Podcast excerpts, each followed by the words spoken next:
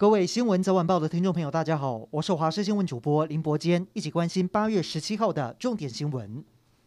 国内疫情今天新增四例本土确诊，双北各两例。不过境外移入有十四例，其中九例都是搭乘缅甸专机回台的台商。而昨天公布没有通过 EUA 紧急授权的联雅疫苗，指挥官陈时中再一次强调，因为没有上市，所以不会公布联雅的相关技术性资料。如果联雅对于审查结果有疑虑，也可以申诉。事实上，联雅也发出声明，认为食药署不该只有中和抗体当标准，也要看疫苗对抗 Delta 变种病毒的效果，因此将会申请重审。台电今天证实，位在台北市罗斯福路上的台电大楼总公司有一名女员工确诊，而且她在确诊前都有上班。目前，同一个办公室的七十多位员工已经紧急进行 PCR 采检，并且居家办公。但其实，在同一个办公室六天前也有另外一名员工先确诊，两个人是不是相互传染？北市卫生局没有证实，这表示还在意料当中。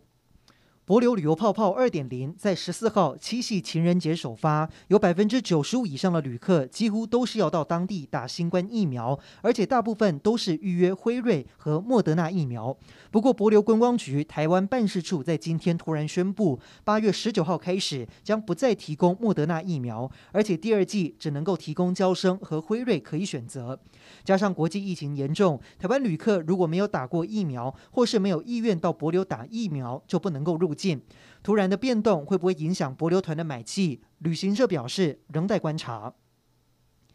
现在出国到底需不需要持有疫苗接种证明？外交部整理出来，国人最常前往的三十三个国家，规定可以分为三类。首先，对台湾采取完全开放政策的，有包含比利时等五个国家。第二，只要持阴性证明或者是疫苗接种记录或者康复证明等相关文件，就可以入境免隔离的，有德国、法国、英国、美国等十三个国家。第三，持有阴性证明或康复证明、疫苗接种记录入境仍需隔离的，有意大利、菲律宾、泰国以及马来西亚四个国家。另外，包含加拿大、日本、韩国、印尼、印度、越南、澳洲、纽西兰，一共十一国，则是禁止一般外国旅客入境。相关规定，民众出国前可以到外交部网站进行查询。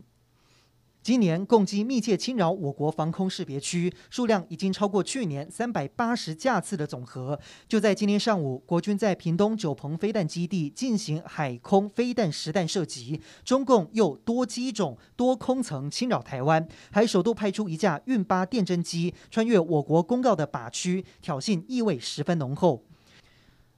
阿富汗喀布尔遭到民兵组织塔利班攻占之后，引爆逃难潮，大量民众蜂拥到机场，有的人搭上美军的运输机，但是大部分的人都没有这么幸运，还有人冒险攀爬上飞机机身，结果飞机起飞之后，他们就从高空坠落，更有人直接被飞机碾毙，至少八人惨死在美军的机轮下。这些惊人的画面让人想起末日降临的景象。而塔利班夺权之后，为了安抚民心，今天宣布特赦所。有政府军士兵以及官员。